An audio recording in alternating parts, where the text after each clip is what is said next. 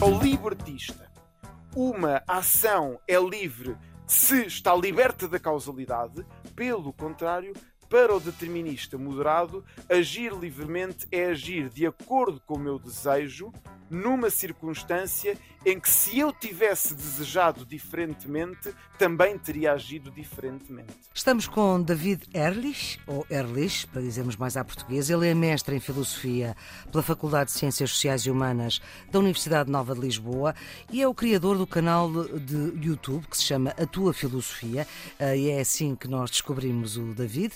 Ele é professor do ensino secundário na Escola Mestre Domingos Saraiva, em Algueirão, Mãe Martins, em Sintra. E David, agradeço desde já David Erlich, acho que mais ou menos estou a dizer bem o seu nome, que imagino que seja de origem alemã. É de origem judaica da Europa de Leste. Há um Erlich alemão e há um Erlich uh, judaico, como também pode ser encontrado na Alemanha, e está bem dito, portanto. Ok, sim senhor. Problema. E veio cá parar, veio cá parar a Portugal, que é isso é que interessa. Ora bem, agradeço-te a sua disponibilidade para dar uma ajuda aos alunos dos últimos anos do secundário, mas também para quem quer saber mais. Vamos agora falar dos conceitos com que se começa, creio eu, a pensar filosofia, não é? O livre-arbítrio e o determinismo. É quase o início de tudo. É exatamente. O determinismo divide-se em dois. Vamos considerá-lo assim. Hum. Divide-se em aquilo que os ingleses chamam hard determinism e soft determinism, uhum. que nós no nosso programa vemos como determinismo radical e determinismo moderado ou compatibilismo. Hum. Comecemos pelo primeiro. O determinismo. O radical, portanto.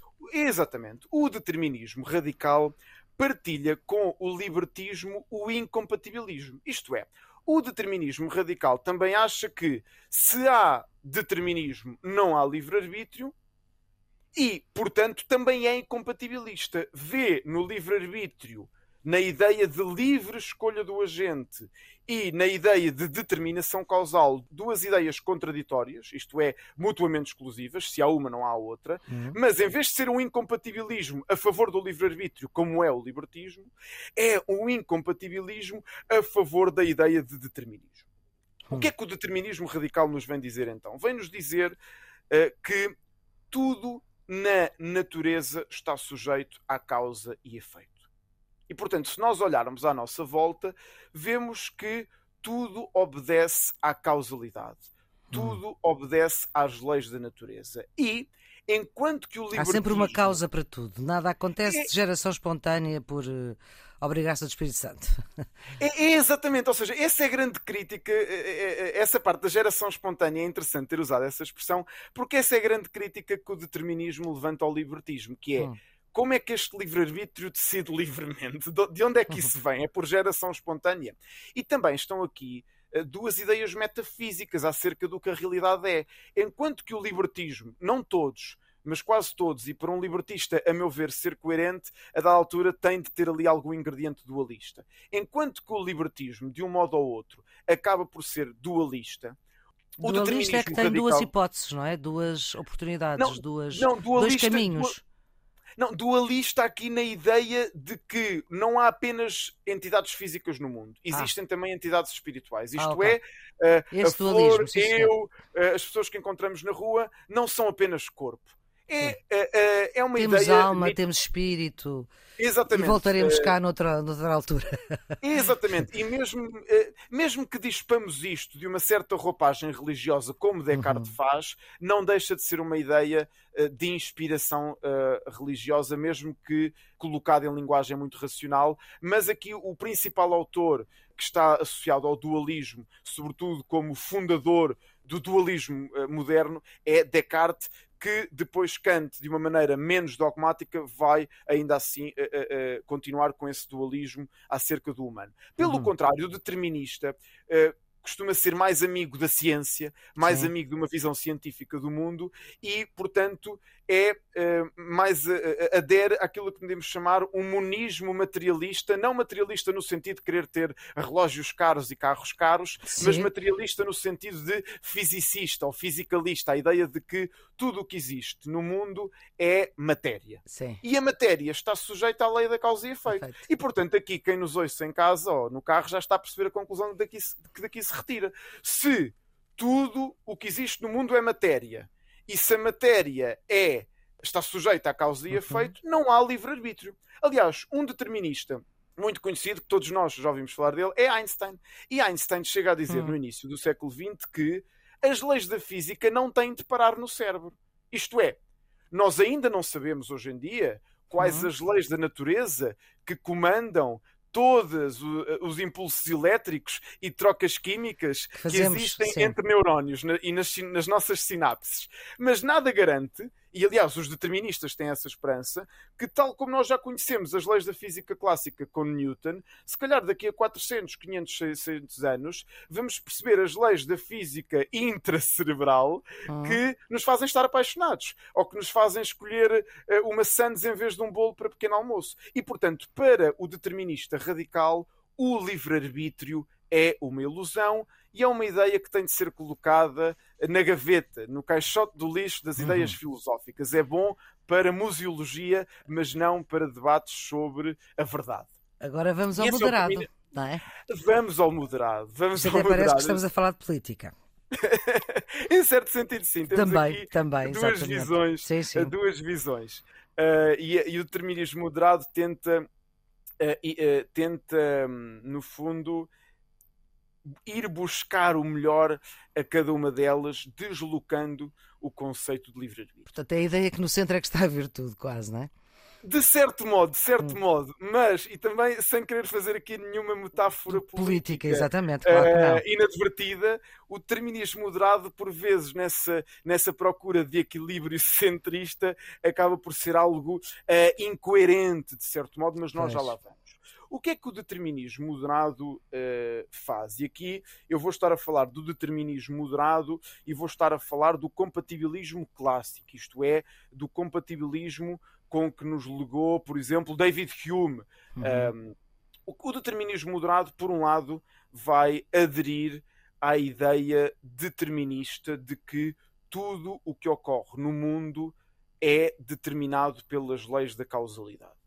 E, portanto, o determinismo moderado vai aderir à visão determinista do mundo, por Hum. um lado. Mas vai dizer que, mesmo num quadro determinista do real, mesmo num quadro metafísico determinista, mesmo vendo o mundo como um mundo que está sujeito à causa e efeito, em que nenhum acontecimento eh, ocorre por geração espontânea, é possível manter um vocabulário útil e adequado acerca do livre-arbítrio, desde que transformemos esta noção. E, Hum. portanto, por isso é que o determinismo moderado é um compatibilismo.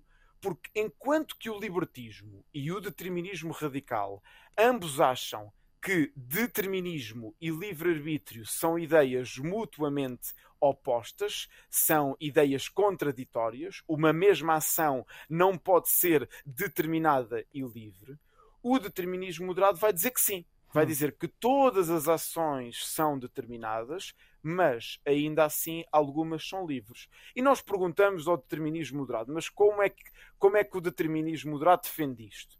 Afinal de contas, como é que uma mesma ação pode ser livre e ao mesmo tempo determinada? O que o determinismo moderado vai fazer é vai transformar o conceito de livre-arbítrio. Para o determinismo moderado, livre-arbítrio não significa liberto da causalidade, Hum. porque aí o determinismo moderado adere ao determinismo e acha que nada foge à causalidade. Li- eh, eh, Livre-arbítrio significará, sim, eh, livre de coerção externa. Então, o que é que isto significa? E vamos dar um exemplo concreto.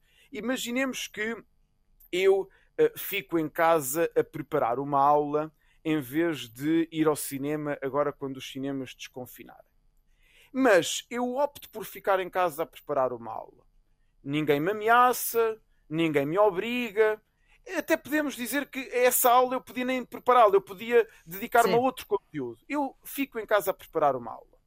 O determinista moderado dirá: esta ação é determinada como qualquer ação é, portanto, a minha opção de ficar a preparar uma aula em vez de ir ao cinema é uma ação determinada porque tudo aquilo que eu vivi, o meu, a minha herança genética, hum. a, a, minha ambiência, a minha educação fizeram com que naquela altura um, eu escolhi uh, preparar aquela aula. Ou a minha exigência comigo próprio. Determinada. Exatamente, ou seja, toda a minha constituição psicológica e, e, e psicofisiológica uh, uh, me fez escolher aquilo, mas se eu não tivesse querido fazer isso, eu não o teria feito. É uma ação que correspondeu ao meu desejo. É uma ação que não está sujeita à coação externa. Portanto, para sintetizar, enquanto que para o libertista agir livremente é agir liberto da causalidade, hum. Para o determinista Independentemente moderado, da consequência, não é? independentemente da consequência. Aqui estamos sempre, uhum. Eh, estamos sempre no antes da ação. Não, aqui não estamos em nenhuma das teses a olhar para a consequência, estamos a olhar para o que é que levou para a ação. Enquanto que para o libertista, uma ação é livre se está liberta da causalidade, pelo contrário, para o determinista moderado, agir livremente é agir de acordo com o meu desejo numa circunstância em que, se eu tivesse desejado diferentemente, também teria agido diferentemente. Nós não conseguiríamos pensar se não tivéssemos acesso a estas duas formas de pensar, ao livre-arbítrio e ao determinismo. São dois conceitos que balizam quase a vida toda.